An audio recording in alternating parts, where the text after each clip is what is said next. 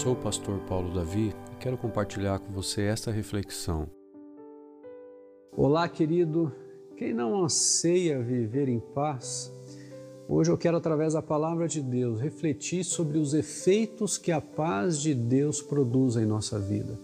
Olha o que diz em Filipenses capítulo 4, verso 7. Me permita ler com você aqui.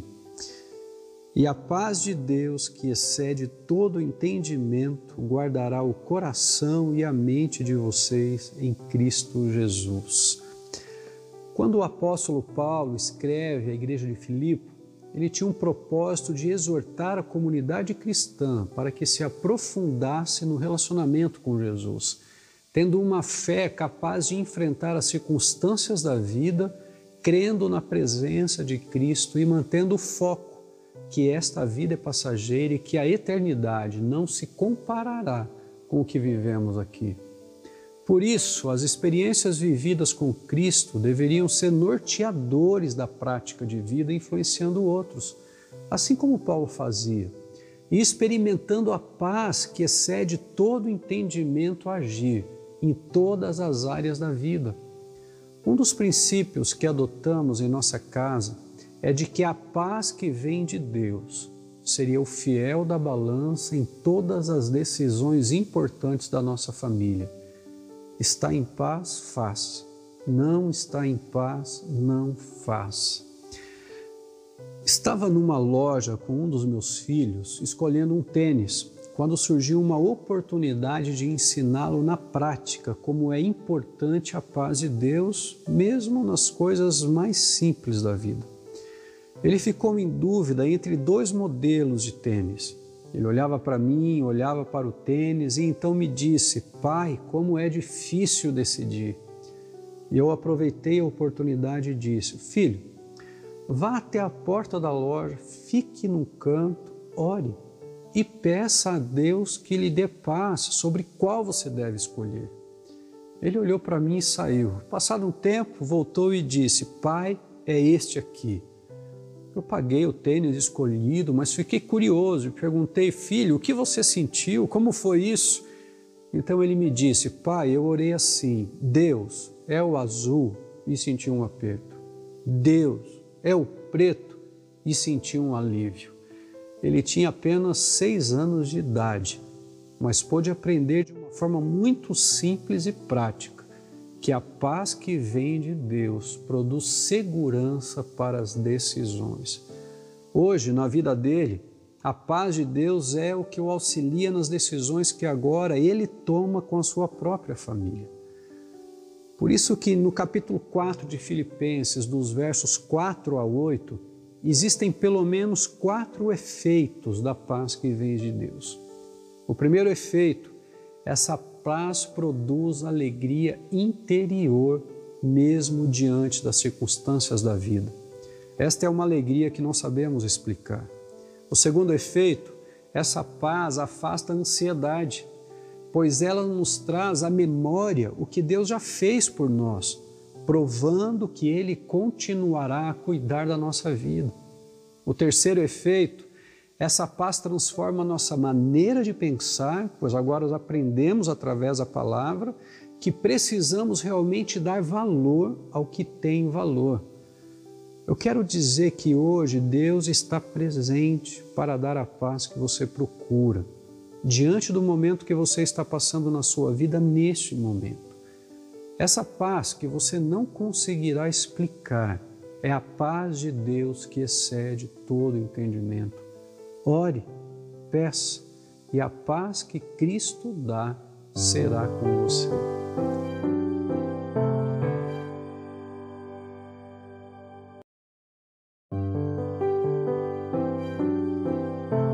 Sou o pastor Paulo Davi e quero compartilhar com você esta reflexão. Que a graça e a paz do Senhor estejam sobre você neste momento e eu convido você a meditar junto comigo sobre os profundos segredos do coração. Existem momentos de nossa vida que não contamos a qualquer pessoa, isso se chegarmos a contar. Temos sentimentos tão profundos que se tornam intocáveis, expressões da nossa alma que carregamos durante muito tempo sozinhos. No Salmo 139, Davi revela um Deus onipresente, onisciente e onipotente. E na profundidade das palavras, ele expressa como Deus continua olhando para os seus filhos com amor, graça e perdão. Vamos ler dois versos aqui desse salmo, que são os versos 5 e o verso 6. Nos diz assim a palavra de Deus: Tu me cercas por trás e pela frente, e pões a tua mão sobre mim. Tal conhecimento é maravilhoso demais, está além do meu alcance é tão elevado que não posso atingir. Estes versos revelam um Deus que é o único capaz de sondar os intentos do coração, as ações e as palavras do homem. Um Deus que se importa com seus filhos e para quem nada está ou fica oculto aos olhos. Na verdade, Deus está presente em tudo e conhece tudo. Ele conhece o mais profundo da alma. Ele conhece os profundos segredos do coração. Enquanto eu preparava essa devocional, fiquei olhando na janela do prédio que moro. Como é no 25º andar, temos uma vista privilegiada de um lado da cidade, onde a minha visão transpõe os prédios, chegando a ver as montanhas. E comecei a observar que, da altura em que eu estava olhando, locais que eu demoraria 20 minutos para chegar de carro, poderia chegar em menos de três minutos numa visão abrangente. Eu não conseguia identificar as pessoas, apenas alguns carros mais próximos circulando. E eu fiquei pensando que deve ser assim quando Deus está nos olhando. Os caminhos que estamos seguindo, quando viramos para a direita, para a esquerda, quando, quando estamos indo pelo caminho errado, indo para um local de perigo, pois Ele vê muito além do que nós. Mas existe algo que é singular, querido. Somente Ele consegue ter esta percepção infinita e ao mesmo tempo, olhando os profundos segredos do coração. Quantos planos já deram errados? Castelo de sonhos que transformaram-se em ruínas além da vida que nos exige cada dia mais responsabilidades, realizações, metas, projetos, suprir e superar expectativas. A nossa visão é tão limitada, não só para enxergar tudo isso, mas também o quanto somos afetados em nossos sentimentos. O que precisamos aprender é que quando direcionamos nossa vida do nosso jeito, muitas, mas muitas vezes não dará certo pois sempre que negociamos a atuação de Deus no processo, sofremos consequências muito além do que normalmente enfrentaríamos. Enfim, querido, creio que está na hora de você tomar uma nova decisão e colocar tudo nas mãos de quem não falha com você. Existe uma verdade infalível.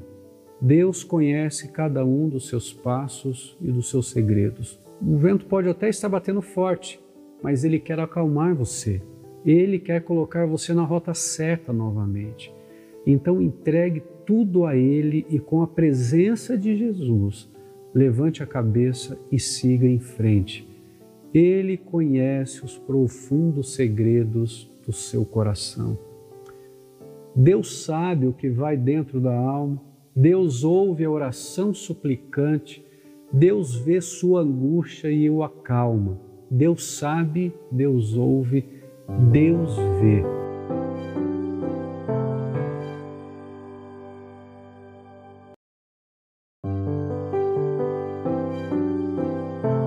Sou o pastor Paulo Davi e quero compartilhar com você esta reflexão. Olá, queridos, sempre é especial estar com vocês para juntos meditarmos na palavra de Deus. Hoje vamos falar sobre um amor indescritível, o amor de Deus. Nada se compara a esse amor. Para tudo existe um propósito, mas o maior deles foi o plano de salvação para a minha vida e a sua, revelada em Jesus. Este clássico texto bíblico é um resumo do indescritível amor de Deus. Você deve conhecer ele de cor, que é João, capítulo 3, verso 16 diz assim: Porque Deus tanto amou o mundo que deu seu Filho unigênito, para que todo o que nele crê não pereça, mas tenha a vida eterna. Este texto áureo revela a grande verdade do plano da salvação. Todos nós estávamos separados de Deus por causa dos nossos pecados e dos nossos delitos. Mas com o sacrifício de Jesus Cristo na cruz do Calvário e sua ressurreição, nosso relacionamento com o Pai foi restabelecido, tornando-se Jesus o único mediador. Mas o que, significa isso? Não existe outro acesso direto a Deus a não ser por Cristo Jesus. Ele é a expressão máxima do amor de Deus. Qual o pai que ama seus filhos e não demonstra isso com uma entrega incondicional? Jesus disse certa vez: Se vocês, sendo maus, esforçam-se para dar coisas boas para os seus filhos, quanto mais o Pai que está nos céus e tem coisas melhores. Eu sempre disse aos meus filhos e agora aos meus netos: eu amo muito vocês, muito mesmo. Mas eu jamais conseguirei amar como Jesus os ama. Se hoje você deseja reconhecer que as respostas que você procura para os seus problemas, para a sua angústia, para o direcionamento nas decisões de paz, de ensino, de exortação para voltar o trilho da vida, só são possíveis em Jesus. E existem quatro presentes preciosos de Deus para a sua vida. O primeiro é ter o perdão dos seus pecados. E talvez você pergunte assim, mas por quê? É porque nós somos pecadores e sem o perdão dos nossos pecados não temos acesso ao Pai senão por Jesus. O apóstolo Paulo disse assim, certa vez: As coisas que quero fazer não faço, e as coisas que não quero fazer eu faço. O segundo presente é tornar-se propriedade exclusiva de Jesus através do selo do Espírito Santo. A presença do Espírito Santo o ajudará nos ajustes que sua vida precisa e através do fruto do Espírito você experimentará um crescimento no amor, na bondade, na amabilidade, na longanimidade, no domínio próprio, tendo discernimento para as decisões da sua vida. O terceiro presente é ter a vida eterna com Jesus. Todos nós estamos destinados à morte física e não existe possibilidade disso ser evitado. Um dia, eu e você iremos nos deparar com a morte. Como consequência do pecado, nós somos finitos.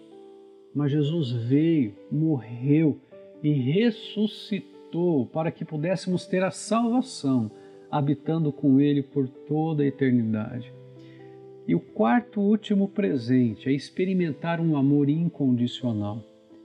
Por mais que você ame pessoas e seja amado por elas, você verá que o amor de Deus não se compara, pois esse amor supre, preenche, não falha e não espera nada em troca. A palavra de Deus nos diz que Ele nos amou primeiro.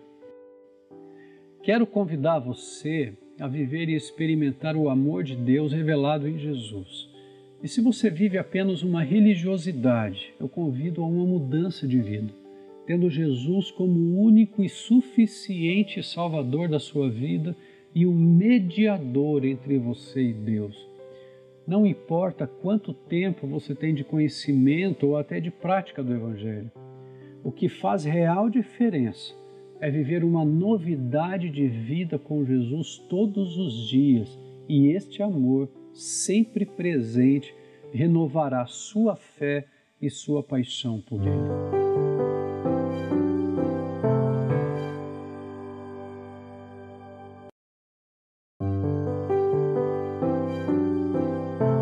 Sou o pastor Paulo Davi e quero compartilhar com você esta reflexão. Olá, queridos. Hoje faremos uma reflexão sobre um Deus que se importa conosco.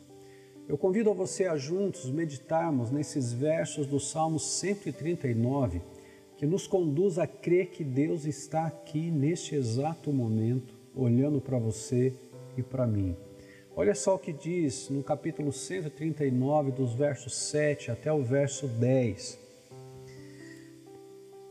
Para onde eu poderia escapar do teu espírito? Para onde poderia fugir da tua presença? Se eu subir aos céus, lá estás. Se eu fizer a minha cama na sepultura, também lá estás. Se eu subir as asas da alvorada e morar na extremidade do mar, mesmo ali a tua mão direita me guiará e me susterá. É interessante que o salmista expressa através desse hino a profundidade da presença de Deus, que está acima nos céus, na profundidade da terra, no extremo onde o sol nasce, para o outro lado, no extremo do Mediterrâneo. Sintam, tudo está incluído, existe uma afirmação Deus está presente em todos os lugares. Mas o salmista começa com uma pergunta: Para onde me ausentarei do teu espírito? Para onde fugirei da sua face? A imagem que vem à mente, talvez de uma forma muito simplista, é de quando vamos com a família à praia. Assentamos numa certa distância e os filhos correm para o mar. Mesmo com tantos guarda-sóis à nossa frente, não tiramos os olhos deles e eles sabem disso. Mas quando tentam nos procurar entre as pessoas e não nos enxergam, eles saem da água e vêm olhando para saber se não se afastaram muito. A minha impressão é esta: mesmo que quiséssemos fugir do olhar de amor de Deus, Ele continua a nos ver. E quando nos distanciamos e queremos voltar, mas as situações parecem não nos permitir enxergá-lo, ele continua ali, nos aguardando e nos olhando. Querido, quero que você guarde três afirmações importantes. Primeiro, não existe lugar em que Deus não esteja pronto a guiar sua vida. Segundo, não existe lugar em que Deus não esteja para sustentar a sua vida. E terceiro, não existe lugar em que Deus não esteja que não possa ver você. Se você se afastou da intimidade com Ele e tem tentado voltar, mas parece não o estar encontrando, não precisa correr mais. Ele está aí do seu lado, pronto a guiar a sua vida novamente. Basta você entregar tudo, mas tudo mesmo, ao controle dele. Se você se sente frágil, Deus está aí para sustentá-lo, para sustentá-la. Se imagina que ele deixou de ver você, tenho certeza de que os olhos de amor de Deus estão lhe vendo neste momento. Ele é um Deus que se importa mesmo quando nos distanciamos, como uma criança no mar. Deus se importa com você, Deus te ama muito.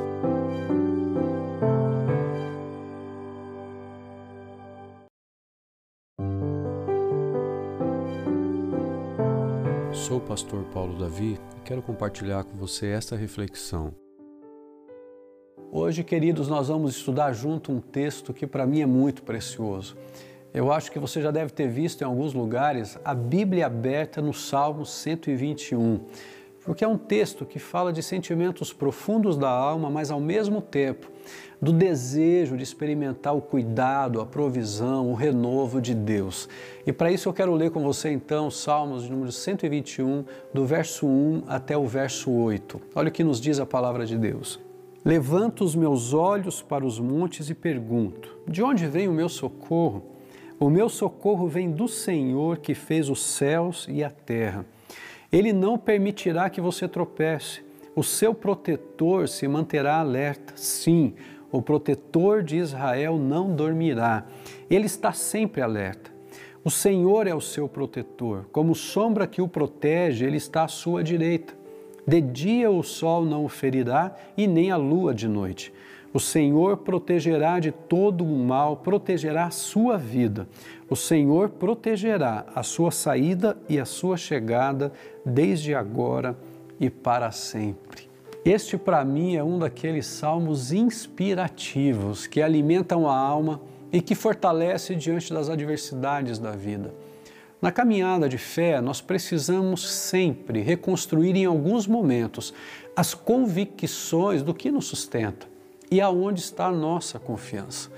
A certeza de que confiarmos no Pai como único capaz de nos sustentar de forma inabalável é o que mais encontramos nesse salmo. Este era um cântico de peregrinação. Ele poderia ser entoado, é, cantado por uma única pessoa ou até mesmo pelo grupo de peregrinos. Só que é interessante que as convicções eram as mesmas. E é isso que eu quero ver com você. Quais eram essas convicções?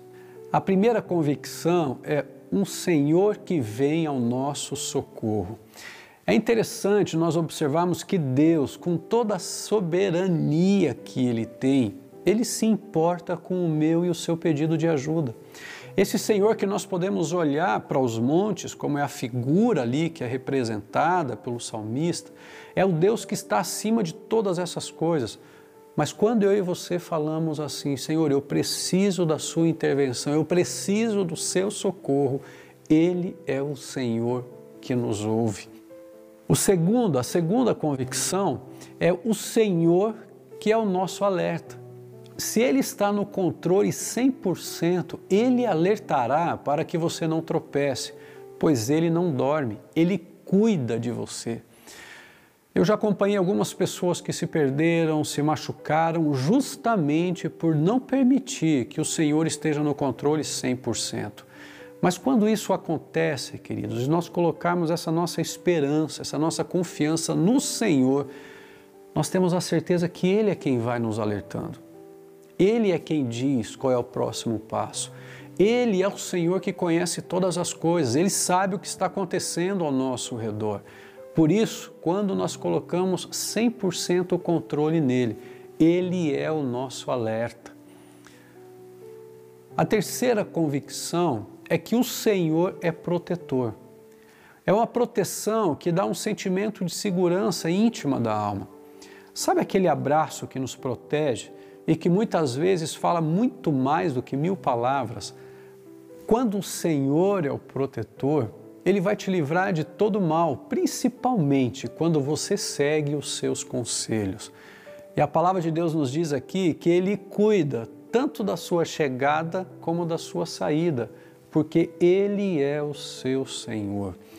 Todas as vezes que você estiver sendo confrontado pelas circunstâncias da vida, que desestabilizam os seus projetos, os seus sonhos, os seus sentimentos. Sabe aquela sensação da falta de chão?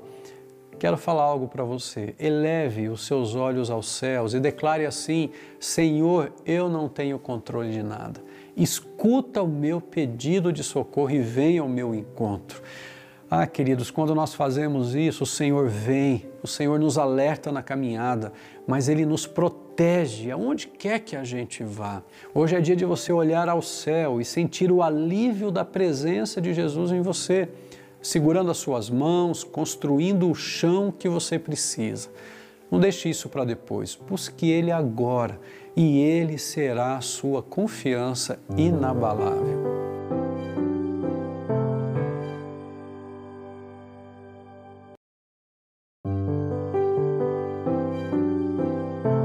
Sou o pastor Paulo Davi e quero compartilhar com você esta reflexão.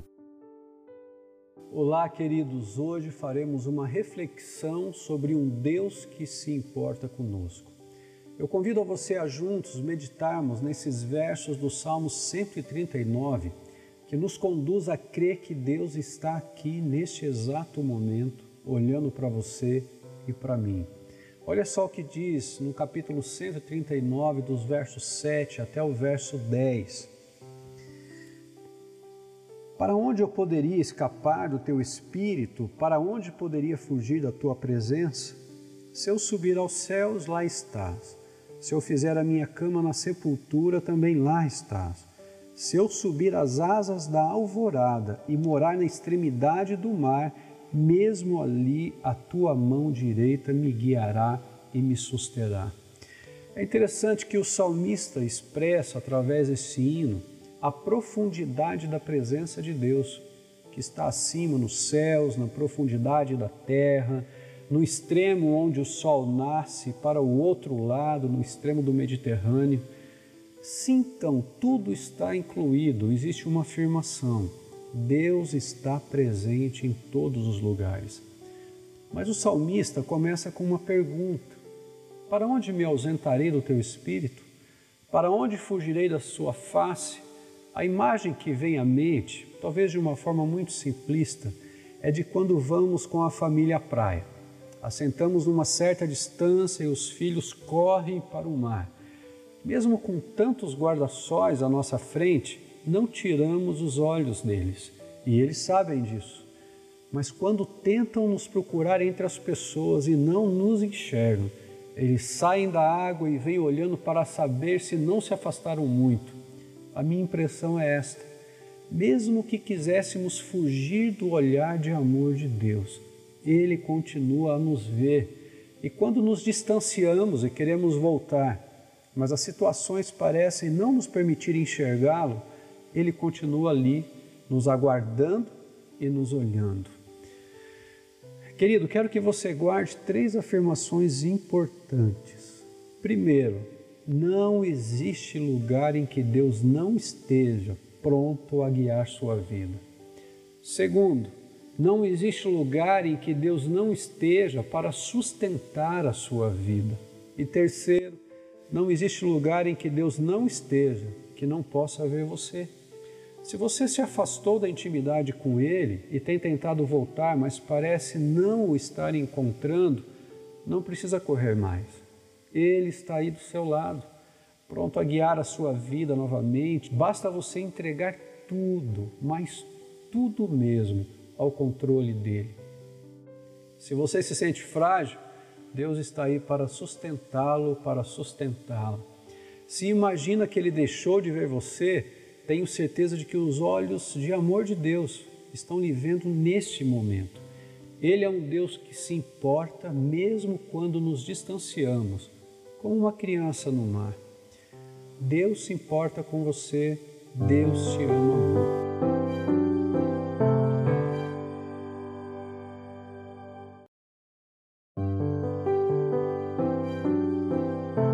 Sou o pastor Paulo Davi e quero compartilhar com você esta reflexão. Olá, queridos. Um dos textos bíblicos que se torna emblemático quando falamos de amor está em 1 João, no capítulo 4, dos versos 19 até os versos 21. Vamos ler juntos aqui. Nós amamos porque ele nos amou primeiro. E se alguém afirmar, eu amo a Deus, mas odiar seu irmão, é mentiroso. Pois quem não ama seu irmão, a quem vê, não pode amar a Deus, a quem não vê. Ele nos deu este mandamento: quem ama a Deus, ame também seu irmão. Falar de amor que se deseja receber não é tão complicado assim. Mas quando confrontado do amor que eu tenho que praticar, me parece ser mais desafiador. O que de forma simples podemos entender nesse texto é que o amor genuíno somente emana através de Deus, o Criador, a criatura, eu e você, e não tendo condições de gerarmos ao nível de uma maturidade de um amor genuíno na mesma intensidade daquele que nos criou.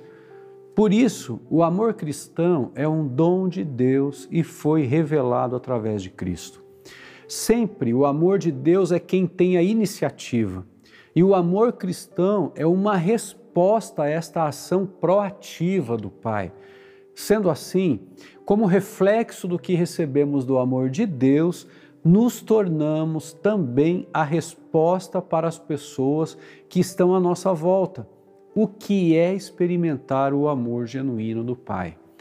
Se nossas ações são consideradas boas apenas por causa do padrão de vida de ajudar pessoas, não estamos na plenitude de sermos a resposta do amor de Deus.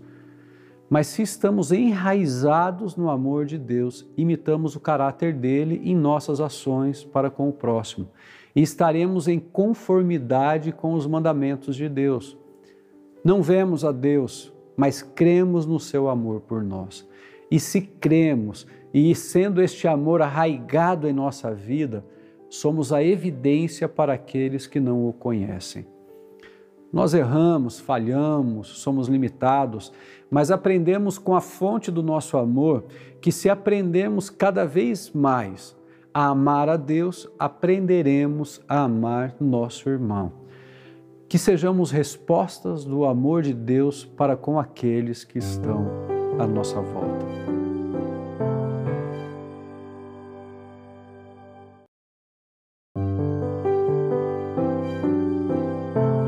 Sou o pastor Paulo Davi e quero compartilhar com você esta reflexão. Sabe, queridos, se pudéssemos ter conhecimento dos próximos dias, meses, anos, nós desejaríamos intervir nos próximos passos, crendo que sempre escolheremos o melhor para nós. Assim é a nossa vida. Hoje nos alegramos, daqui a pouco nos entristecemos, queremos o controle tanto das situações boas, como também não queremos perder o controle das situações complicadas. Quando nós lemos o Salmo 39, tem um dos versos tão especiais que eu quero nesse momento também ler junto com você, que diz assim: Desce aos meus dias o comprimento de um palmo, a duração da minha vida é nada diante de ti. De fato, o homem não passa de um sopro. Pode ser um choque lermos esse texto e refletirmos que realmente tudo que temos, somos e achamos que conquistamos pode se perder em minutos numa ação impensada.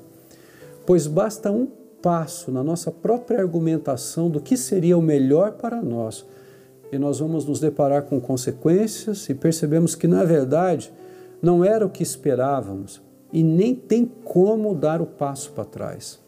Agora, necessitamos continuar vivendo um dia de cada vez, mesmo entre as alegrias, os desafios, as consequências, mas com uma lição. Somente o Pai sabe o melhor caminho e nem sempre este será o caminho mais curto. Quando reconhecemos que somos teados por Deus, como um tapeceiro ajusta e aperta o fio, aprendemos que ninguém é melhor do que o Criador para cuidar e explicar como é o processo da sua criação. Assim, eu e você, nós temos a oportunidade de dar um passo cada vez na vida, sabendo que o resultado está nas mãos do tapeceiro e não no destino que o fio acha que pode dar a si mesmo. A nossa vida é medida com o tamanho de um palmo da mão. Olha o tamanho do palmo da sua mão. Assim são os seus dias, no conhecimento de Deus sobre você e sobre mim. Creio que vale sim viver um dia de cada vez, na confiança, na esperança, na restauração daquele que conhece toda a nossa vida, na medida da palma da minha e da sua mão. Mas como que eu posso fazer isso?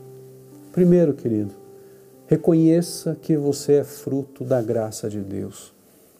Segundo, não ande pelos seus próprios pensamentos e decisões. Terceiro, deposite nele a sua esperança, seus sonhos, a sua vida.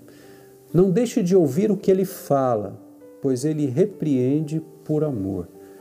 E não tenha medo de recomeçar. Só que recomece com ele teando os detalhes da sua vida um dia de cada vez.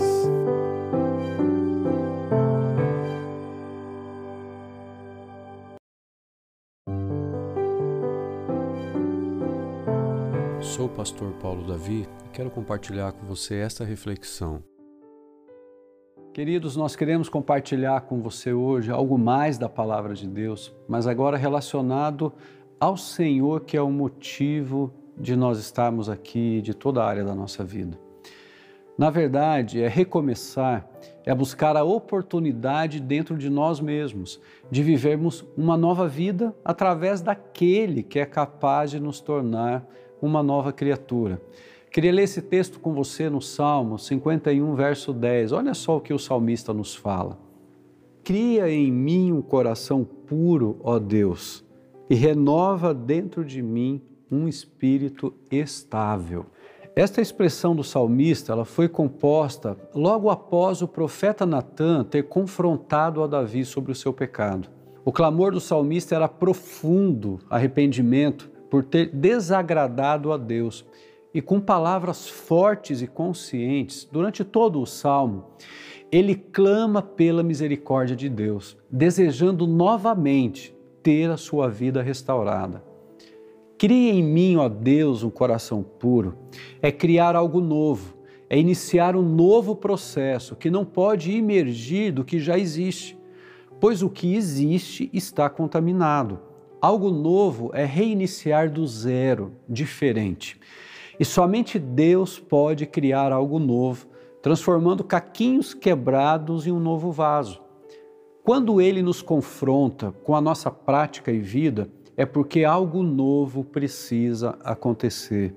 E a outra expressão do salmista, ela é assim: renova em mim um espírito estável. Neste novo que vai acontecendo na minha vida e na sua vida, ele diz: renova em mim o equilíbrio, para que eu não venha cair nos mesmos erros, cometer os mesmos pecados de outrora. Se queremos viver novamente a alegria da salvação, precisamos estar preparados para obedecer incondicionalmente a Deus. Ser amado por Deus é também ser corrigido pelo amor do Pai que ama. Que eu e você possamos aproveitar os momentos que o Pai nos confronta, permitindo Ele iniciar algo novo não do que já existe, mas com a liberdade de fazer tudo novo.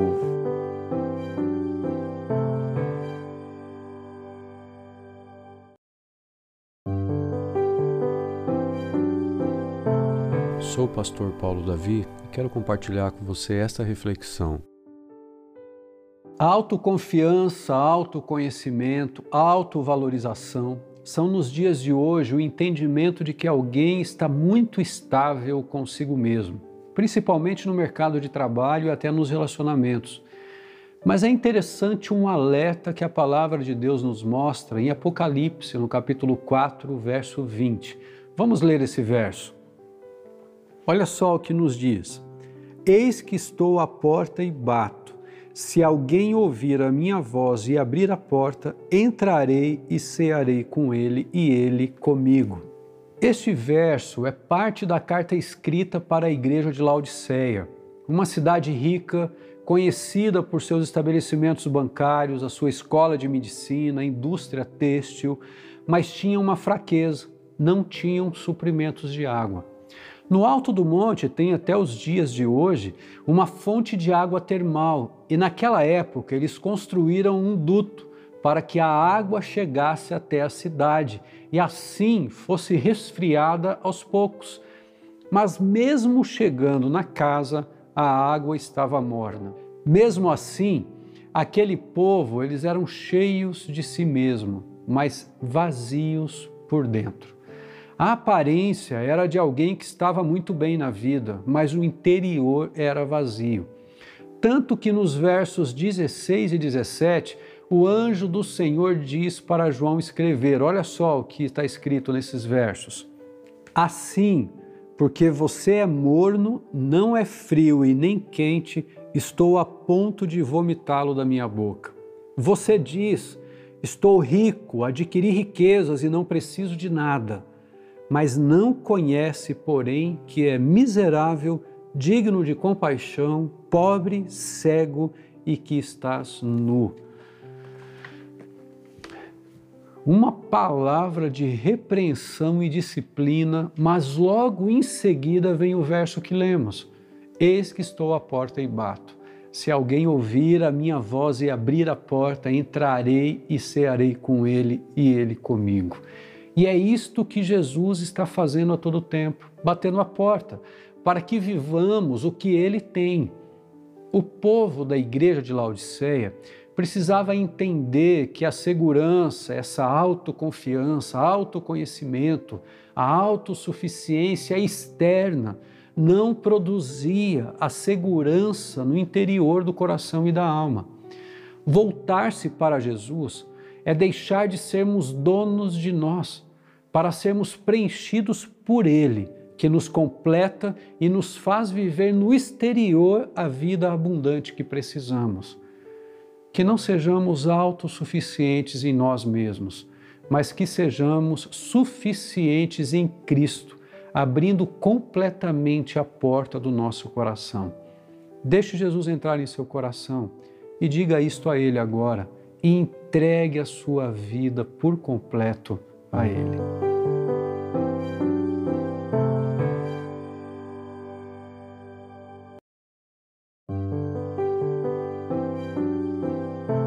Sou o pastor Paulo Davi e quero compartilhar com você esta reflexão. Queridos, estamos juntos mais uma vez para meditarmos na palavra de Deus e aquilo que ela tem para se revelar para a nossa vida nesse dia. E hoje o tema que nós vamos abordar é como eu faço para restaurar a alegria da salvação na minha vida.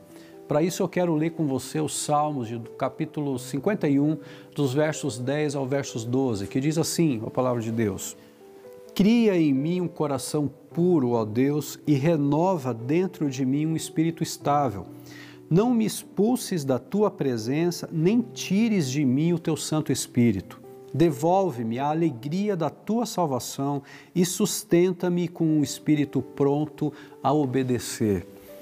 Quando nós lemos os versos desse texto, nós percebemos que tinha um desejo no coração de Davi. Era viver no mais profundo da sua alma o perdão e a purificação no relacionamento com Deus.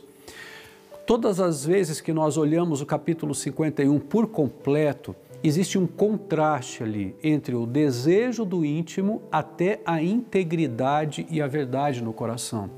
Nós percebemos que para Davi estava muito claro que quem se entrega para o pecado é tolo. Mas quem tiver o propósito do ensino de Deus, este tem o seu coração sábio. Não temos como avaliar nossa vida com Deus nos dias de hoje sem sermos confrontados pela revelação da palavra de Deus. Nos versos de 10 a 12 que lemos, Davi rasga o seu coração a Deus pedindo três ações. A primeira ação é um coração puro. É um coração transparente diante de Deus, mesmo sabendo que Ele conhece todas as coisas. O alvo, queridos, era Deus novamente criar algo novo, que não fosse gerado daquele coração corrompido que existia. E isso é algo importante para a nossa vida nos dias de hoje. Muitas vezes nós queremos ser restaurados no nosso coração, queremos viver algo de Deus na nossa vida, mas nós não estamos dispostos a falar assim: Senhor, começa tudo de novo cria tudo de novo. A segunda ação que ele coloca é esse espírito firme. É quando esse coração puro, ele é novamente criado por Deus, é necessário um espírito que se torne estável, para não mais ser volátil às situações que pudessem surgir, mas estar firmado no propósito de Deus de purificar-se, tanto a minha vida como a sua, diante de Deus a todo tempo. Mas a terceira ação é um espírito disposto a servir. Quando nós chegamos diante de Deus, Ele cria em nós esse novo coração, que nós temos esse espírito firmado na palavra, automaticamente vai produzir uma disposição em servir a Deus e o reino com alegria. Não é por interesse, não é por um alívio de consciência, mas de forma plena em gratidão àquele que é capaz de fazer novas todas as coisas. Mas como poderia tudo isso acontecer com alguém tão frágil e pecador como Davi, como eu e como você? Isso é possível através da presença do Santo Espírito em nós.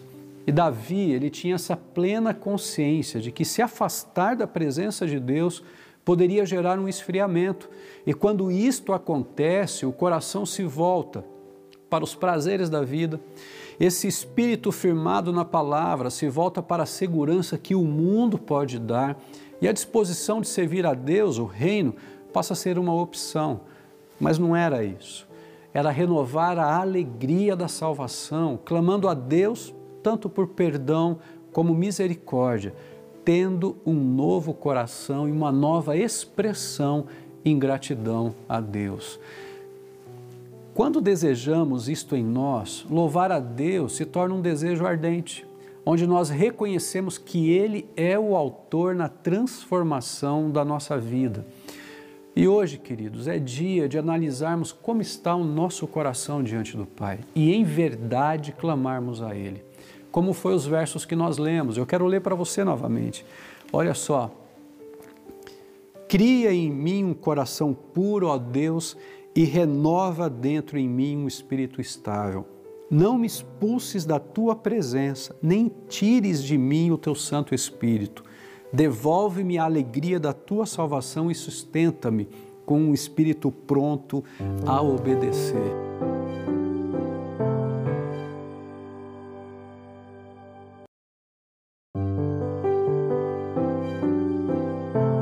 Sou o pastor Paulo Davi e quero compartilhar com você esta reflexão.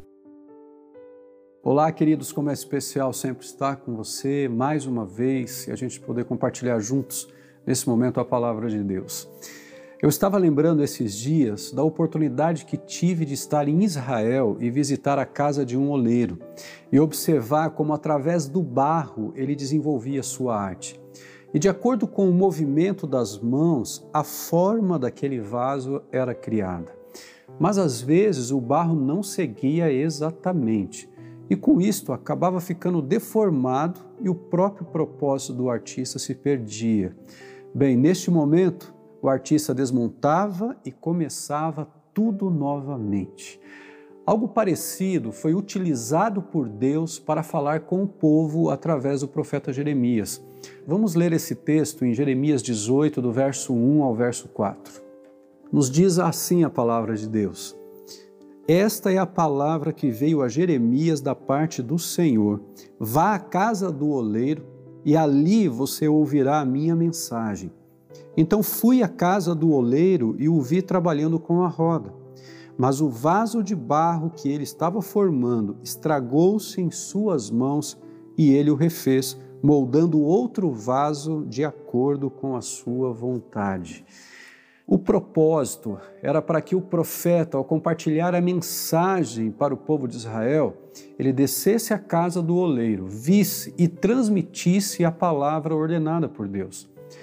A casa de Israel, ou a comunidade de Israel, estava se sentindo tão independente, eles eram tão donos de si mesmo, com atitudes e ações, que destoavam do propósito de Deus. E se fez necessário confrontá-los, para que entendessem que eles eram apenas barro na mão do oleiro. E se ouvissem esta palavra, este povo teria a oportunidade de retomar ao propósito divino de bênçãos para toda a comunidade. É interessante que uma pergunta é feita no capítulo 18, verso 6. Olha só que pergunta é essa que a palavra de Deus nos mostra. E é interessante que essa pergunta foi o próprio Deus fazendo para o povo.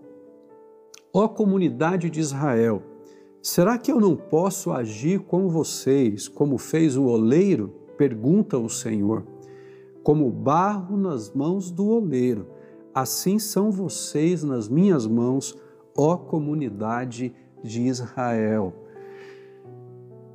A resposta a essa pergunta de Deus era mais ou menos assim: Deus, como Criador, poderia remodelar Israel se eles ouvissem a palavra através do profeta Jeremias. Quantas vezes somos como este povo? Achamos que porque temos o controle das situações, nós acreditamos que tudo poderá seguir apenas como decidimos que deveria ser e esquecemos que somos apenas barro. Sabe quando nossos defeitos começam a aparecer, as nossas falhas, e a sensação é que tudo que já passamos não foi suficiente para aprendermos ainda? A melhor decisão neste momento é descer à casa do oleiro. Mas de repente você pode me perguntar, mas como assim?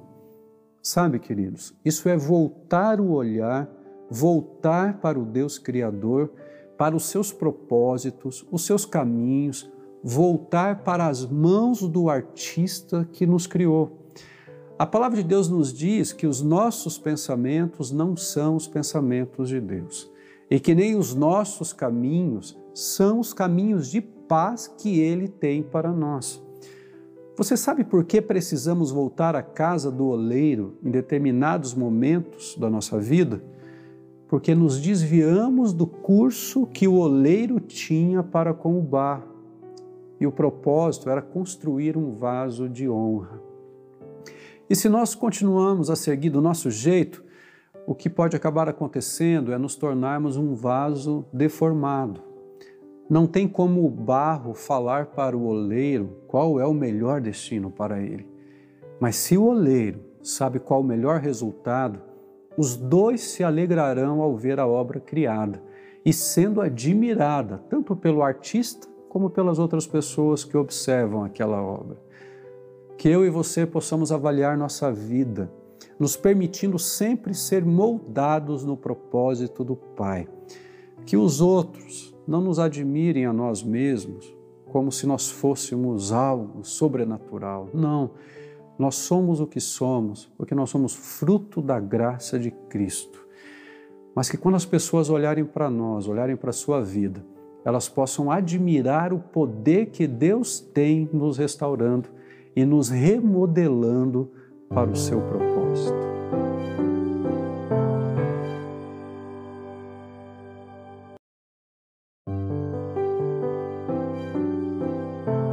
Sou o pastor Paulo Davi e quero compartilhar com você esta reflexão. Hoje quero meditar com você num texto conhecido da palavra de Deus que nos fala do encontro de Jesus com a mulher samaritana. Só que em especial os versos 11 e 12 do capítulo 4 de João. Vamos ler juntos esses versos. Olha o que nos diz a palavra de Deus. Disse a mulher: O Senhor não tem como tirar água, e o poço é fundo. Onde posso conseguir essa água viva?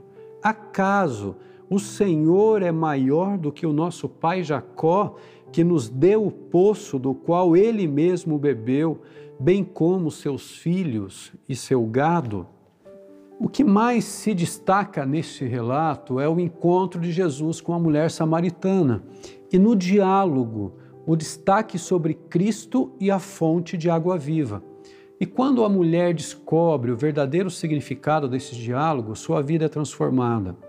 Mas nos versos que lemos, existia uma barreira na mentalidade da mulher onde o seu respeito histórico a impediu de perceber a oportunidade do presente. Isso se deu porque, para o povo naquela época, tinha consideração pelo que Jacó havia deixado. E na compreensão, aquele poço era a representação do cuidado de Deus através da fonte de água.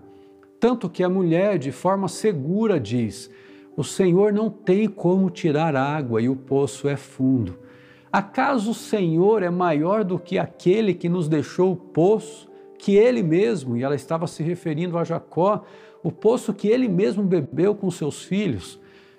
Eu fiquei pensando nestes versos e percebi que muitas vezes eu e você perdemos a oportunidade de viver o que Cristo tem de novidade para nós, porque também estamos apenas olhando para um passado que ainda é o nosso presente. E com isto nos apegamos ao que estamos vivendo, mas não ao que Cristo está querendo que vivamos. Respeitar a história de pessoas significativas para nós tem seu valor, mas quando isso se torna parte integrante da nossa vida, nos impedindo de ver a vida num prisma da nossa realidade, podemos perder a oportunidade de continuarmos a escrever essa história de vida mas agora de uma forma impactante para este novo momento que estamos. Por isso, ao meditar nesse texto, quero junto com você valorizar sim aqueles parâmetros de vida que nos mantêm equilibrados, mas principalmente te levar a ouvir o que Jesus tem para você como oportunidade hoje. Mesmo que para isso você seja confrontado com o seu passado, que ainda pode ser parte do seu presente Jesus é a fonte de água viva que corre sem cessar e pode transformar tudo em nós. Queridos, não viva só do passado. Aproveite as oportunidades que Cristo está te dando hoje para a sua vida.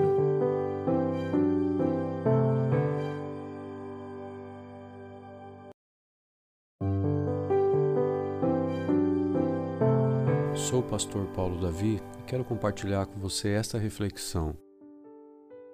Um dos salmos mais conhecidos em cultos e liturgia é justamente o Salmo 150, verso 6, que diz assim: Todo ser que respira, louve ao Senhor. E normalmente esse salmo ele antecede canções de exultação, de celebração e de alegria. Em todo o Salmo 150, relata uma doxologia final de todo o saltério, isto é, todo o livro dos Salmos, e conclui que Deus merece ser louvado e adorado com o melhor do que temos e principalmente a nossa vida. Por isso, louvá-lo com todo o seu ser. Mas olha o que o apóstolo Paulo também fala em Romanos, no capítulo 12, verso 1. Deixa eu ler esse texto com você. Ele diz assim: Portanto, irmãos, rogo-lhes pelas misericórdias de Deus que se ofereçam em sacrifício vivo, santo e agradável a Deus. Este é o culto racional de vocês. Paulo também destaca aqui uma entrega total e consciente, tanto no ato de liturgia ou de culto. Esta consciência de oferecer o melhor não está ligado diretamente apenas à técnica, se eu sei cantar ou não, tocar ou não, enfim.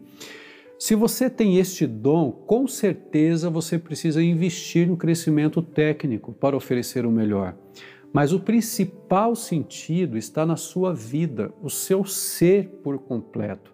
Por isso que o salmista diz: todo ser que respira, louve ao Senhor.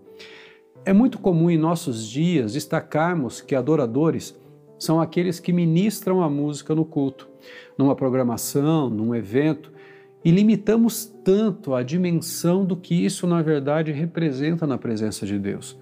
Ele está em busca de adoradores que o adorem em espírito e em verdade, e seus olhos estão voltados à procura destes adoradores. A palavra de Deus nos diz que a ação de Deus em encontrá-los é observando o seu coração e não a aparência. Quem não gosta de uma boa palavra, uma boa música, de ouvir frases inteligentes, tudo isto pode ter sentido para mim e para você mas para Deus, se tudo isto for dedicado a Ele como aparência, não tem valor algum. Como você tem oferecido o seu coração, o seu ser como um todo para adorar a Deus? E qual é a ferramenta que você tem para isto? É a música? Não esqueça disso que eu vou lhe falar, queridos. A ferramenta que você utiliza pode ser um violão, uma voz, o seu conhecimento, mas ser encontrado como um adorador por Deus é adorá-lo com o seu coração e com todo o seu ser.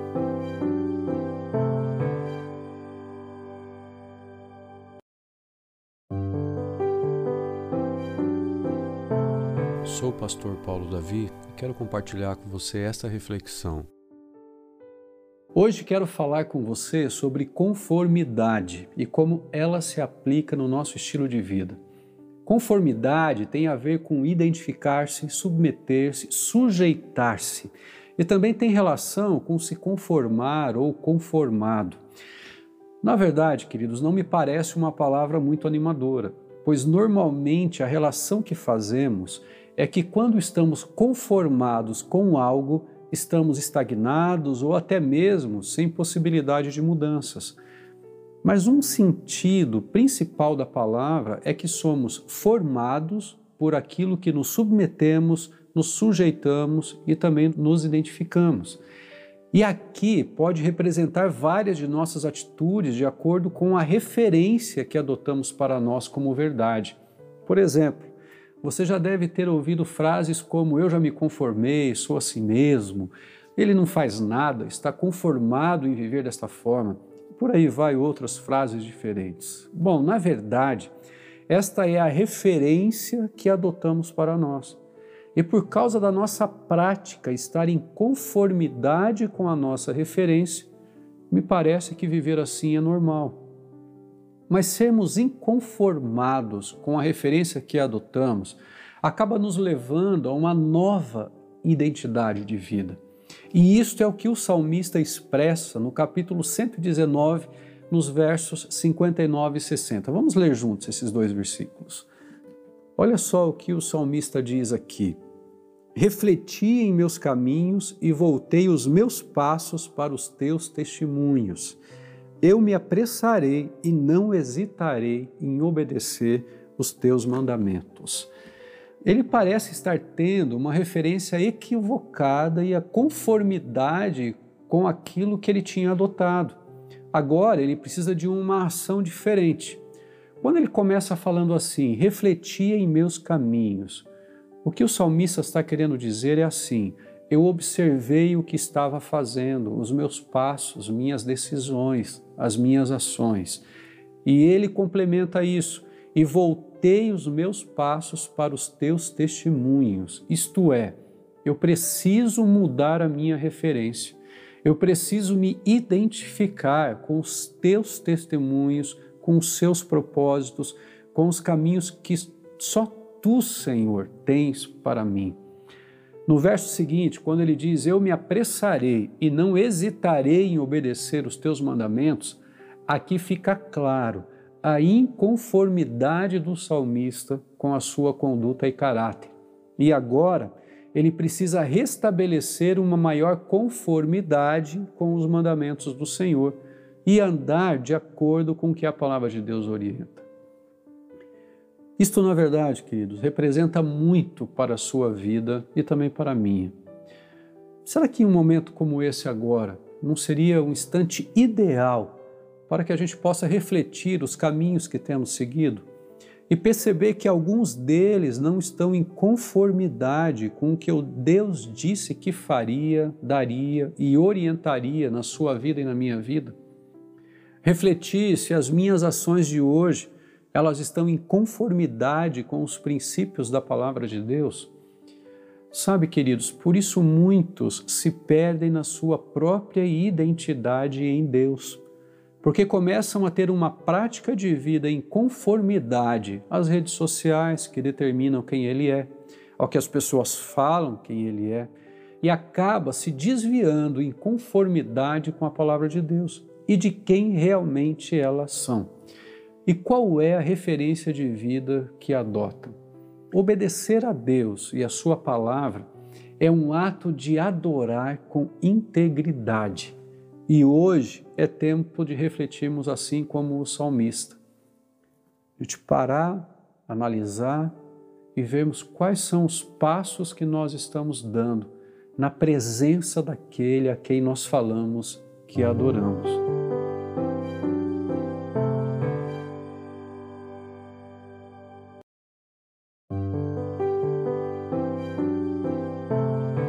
Pastor Paulo Davi e quero compartilhar com você esta reflexão.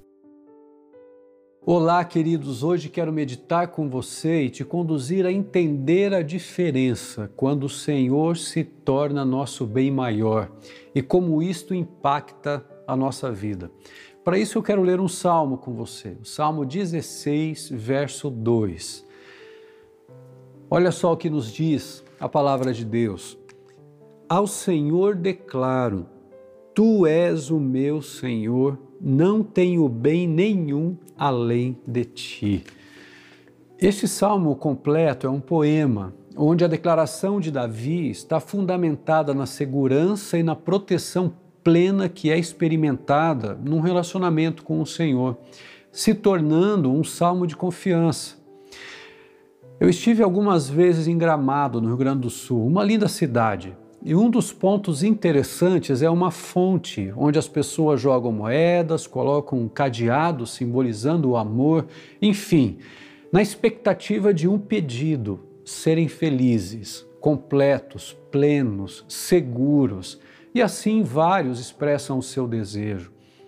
Mas na realidade da vida, as coisas não são tão simples assim pois somos desafiados a enfrentar as crises em diferentes áreas da nossa vida.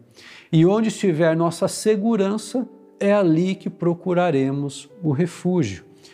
O que este salmo nos fala, no capítulo 16, verso 2, nos inspira que quando o Senhor está sendo o nosso tesouro, a nossa confiança, a nossa busca por proteção, pela felicidade, e quando Jesus se torna o nosso bem-querer, passamos a entender que não existe bem nenhum além dele. Tem uma frase que eu já ouvi algumas vezes: que pessoas precisam de Deus, mas pessoas precisam de pessoas. E eu sou um dos que concordam com isso. Mas a plenitude da confiança e segurança está naquele que é a fonte de toda segurança e confiança.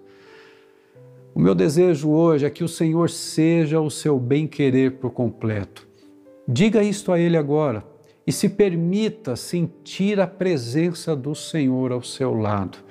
Sabe aqueles momentos que a gente precisa respirar fundo e experimentar a presença dele conosco? Esse é o meu desejo para você nesse tempo. Que ele seja sempre o nosso bem maior, o nosso bem querer.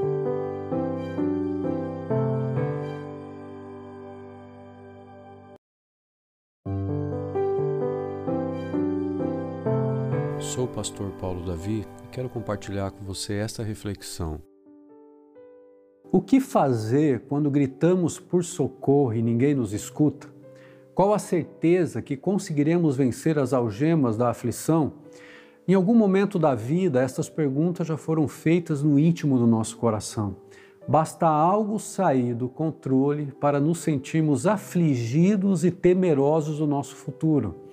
O Salmo 121 nos fala de um cântico que expressa o sentimento de um povo no caminho de peregrinação. Este diálogo entre o peregrino e o Senhor nos ensina como é possível termos a resposta no Senhor para as indagações da alma e como ele age a nosso favor se ele é o nosso protetor e segurança. Vamos ler esse salmo juntos. Olha o que diz esse texto. Levanto os meus olhos para os montes e pergunto: de onde me vem o socorro? O meu socorro vem do Senhor que fez os céus e a terra.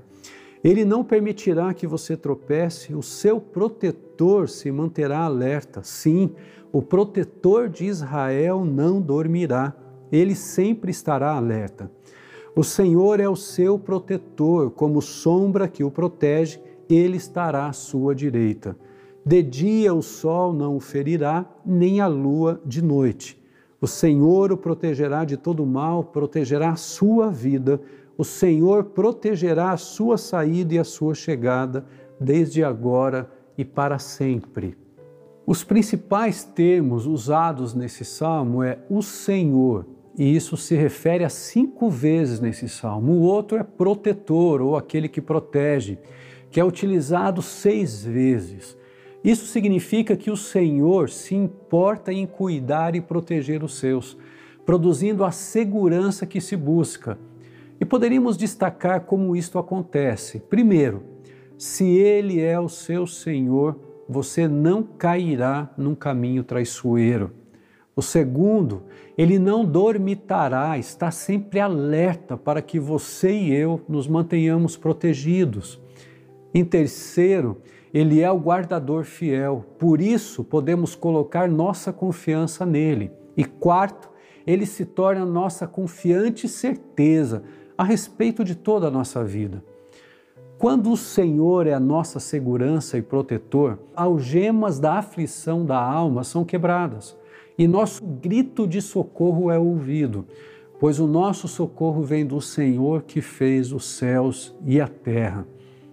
Pode falar com Ele, Ele está pronto a te ouvir, ouvir o seu clamor e te dar o consolo que você necessita.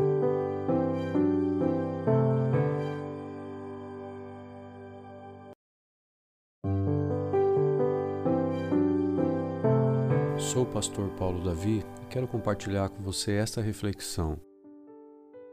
Você já deve ter vivido o momento de medo neutralizante, aquele que te faz parar diante de uma situação sem saber como prosseguir. Nestas horas, queremos segurança, ser cuidados, direcionados ou até mesmo encontrar um chão que foi tirado. Parece romântico demais o que vemos e vamos ler em 1 João, no capítulo 4, dos versos 17 a 18 mas na verdade é o que podemos experimentar diante de um medo, em especial quando nos deparamos com nossas falhas diante de Deus. E é nesse aspecto que quero meditar com você. Vamos ler junto esses versos agora. Dessa forma, o amor está aperfeiçoado em nós, para que no dia do juízo tenhamos confiança, porque neste mundo somos como ele. No amor não há medo, ao contrário, o perfeito amor expulsa o medo, porque o medo supõe castigo. Aquele que tem medo não está aperfeiçoado no amor. A palavra de Deus nos revela nesses versos que quando nossa consciência está alinhada com o que somos para Deus e o que Ele é para nós, vivemos o desafio de confrontação com os nossos pecados e com as nossas falhas. E por causa disso, nos sentimos amedrontados com a possibilidade de sermos julgados duramente por Deus. Mas o que se revela na palavra é que se pagamos o preço de sermos seguidores de Cristo e Ele habitando em nós, o amor de Deus se revela em nós. Por isso temos a confiança que, apesar dos nossos pecados e falhas confessados diante dele, nós somos libertos e perdoados, pois na condição de pecadores somos amados e desejamos seguir aquele que amamos. Quando isso acontece verdadeiramente em nós, o medo do julgamento, do juízo, do medo que supõe um castigo, esse medo ele não permanece em nós, pois quem verdadeiramente amamos nos amou primeiro, para que pudéssemos ser transformados dia após dia e aperfeiçoados nesse amor.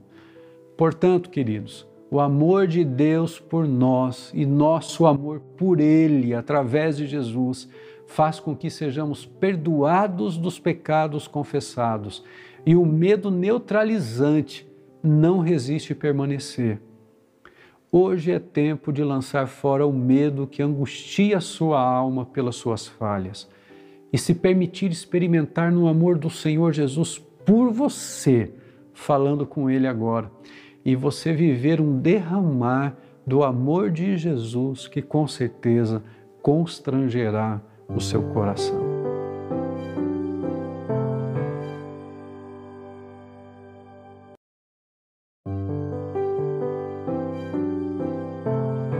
Pastor Paulo Davi e quero compartilhar com você esta reflexão.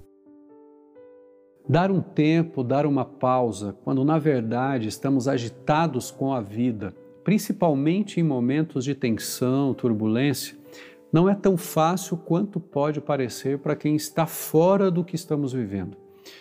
A palavra de Deus nos diz, através do capítulo 1, verso 6 da carta do apóstolo Paulo ao povo de Filipenses, assim: que aquele que começou a boa obra em vós é fiel para completá-la até o dia de nosso Senhor Jesus Cristo.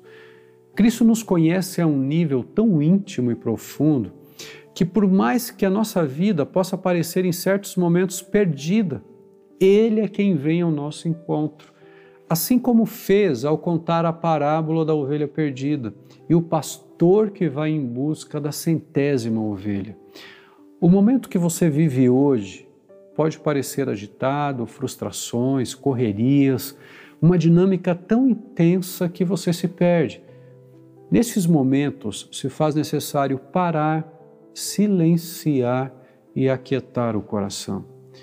O que a palavra de Deus nos diz é que Jesus nos conhece pelo nome e somente Ele nos conhece assim. E quando sussurra nosso nome no silêncio, falando com você e comigo, eu estou aqui, filho, estou aqui, filha. E quando ouvimos o nosso coração, entra num processo de suspiro e respiro. Ele é fiel, ele é presente, ele quer continuar cuidando desta obra que sou eu e você, que ele próprio começou.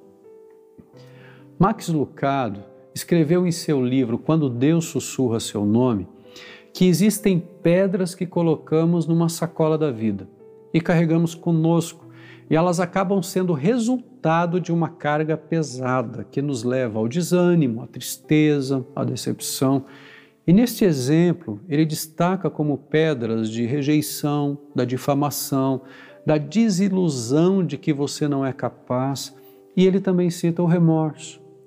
Muitas vezes, remorso pela primeira vez que você ficou irado, remorso pelo dia que você perdeu o controle de algo, remorso pelo momento que você perdeu o que você estava fazendo por causa do seu próprio orgulho, remorso pelos anos que você se perdeu nas suas prioridades, e até remorso pelo tempo que você perdeu a sua inocência uma pedra após a outra com significados e pesos diferentes. Estas pedras acabam se tornando na minha vida e na sua inquietações. E estas inquietações começam a se tornar parte da dinâmica da vida que nos envolve. O que precisamos fazer, queridos, é parar, silenciar e sabermos que aquele que sussurra o nosso nome, aquele que nos conhece pelo nome, ele é o Senhor Jesus. E Ele vai tirando cada uma destas pedras. Ah, querido, e coisas novas vão acontecendo no silêncio. E nos sentimos mais leves na presença dEle, porque Ele cuida, Ele está presente no silêncio da alma, porque Ele é fiel. Aquele que começou a boa obra é fiel para completá-la na sua vida.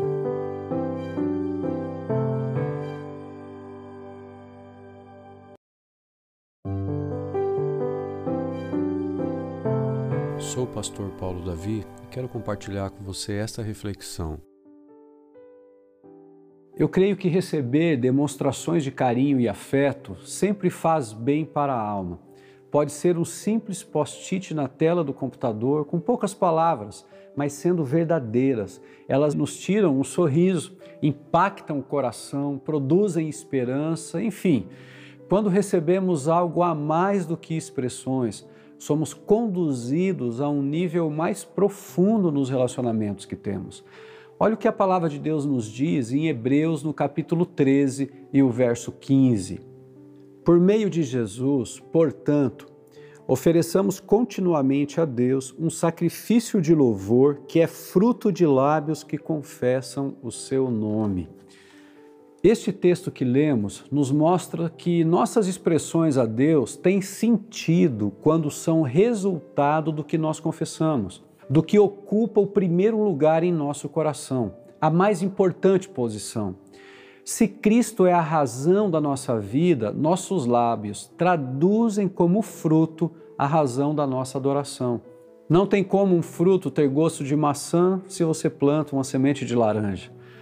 Se a palavra de Deus é a semente no seu coração, o resultado desta palavra será vista na sua prática de vida e através dos seus lábios, como fruto de que você confessa a Jesus como o Senhor da sua vida. Quais têm sido suas expressões na vida que têm se tornado um post-it na presença de Deus? E muito mais do que momentos, o Pai pode perceber que você o adora em verdade, pois Ele é quem tem ocupado o seu coração? Na verdade, queridos, mais do que expressões, ofereça sua vida em adoração ao Pai com frutos coerentes como resultado da semente da palavra de Deus que tem sido lançado no seu coração.